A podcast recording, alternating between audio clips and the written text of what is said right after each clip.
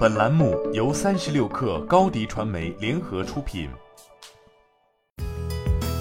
本文来自界面新闻。被格兰仕收购的第一年，惠而浦交出一份并不好看的成绩单。四月二十一号，惠而浦披露其二零二一年财务报告。财报显示，公司二零二一年度实现营业收入四十九点三一亿元，同比下降百分之零点二六，归属于上市公司股东的净亏损五点八九亿元，亏损同比扩大百分之两百九十三点四一，归属于上市公司股东的扣除非经常性损益的净亏损六点六八亿元，亏损同比扩大百分之一百零五点零九。惠而浦是一家美国百年家电企业，成立于一九一一年，于一九九四年进入中国市场。二零一四年，合肥三洋被惠而浦收购，自此成为中外合资企业。当时旗下共有三洋、惠而浦、帝都和荣事达等品牌。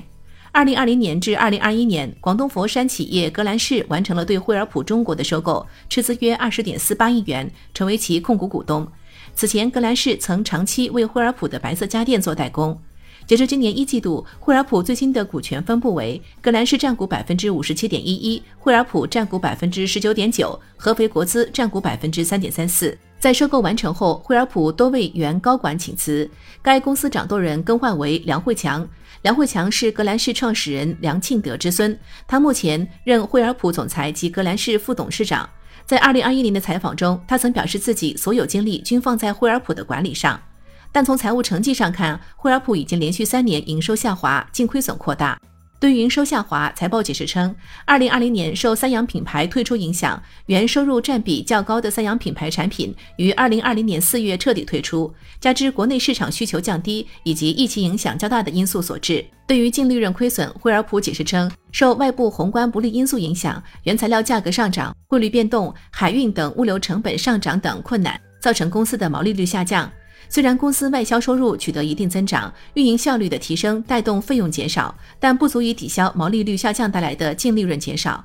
在二零二一年八月的发布会上，梁慧强曾解释对惠而浦的新策略，聚焦惠而浦加帝度双品牌，前者定位高端，后者面向年轻人群。他的看法是，之前因为一些战略上的摇摆，惠而浦在中国的经营上走了很多弯路。他所定下的战略在财报中有所体现，在营收基本与上年持平的情况下，惠而浦的各项费用有所减少。二零二一年，公司销售费用同比减少了百分之三十四点四三，财务费用同比减少百分之六十四点三二，管理费用同比减少百分之六十四点三二。不过，研发投入也减少了百分之二十二点八五，当期研发投入占总收入的百分之二点三一。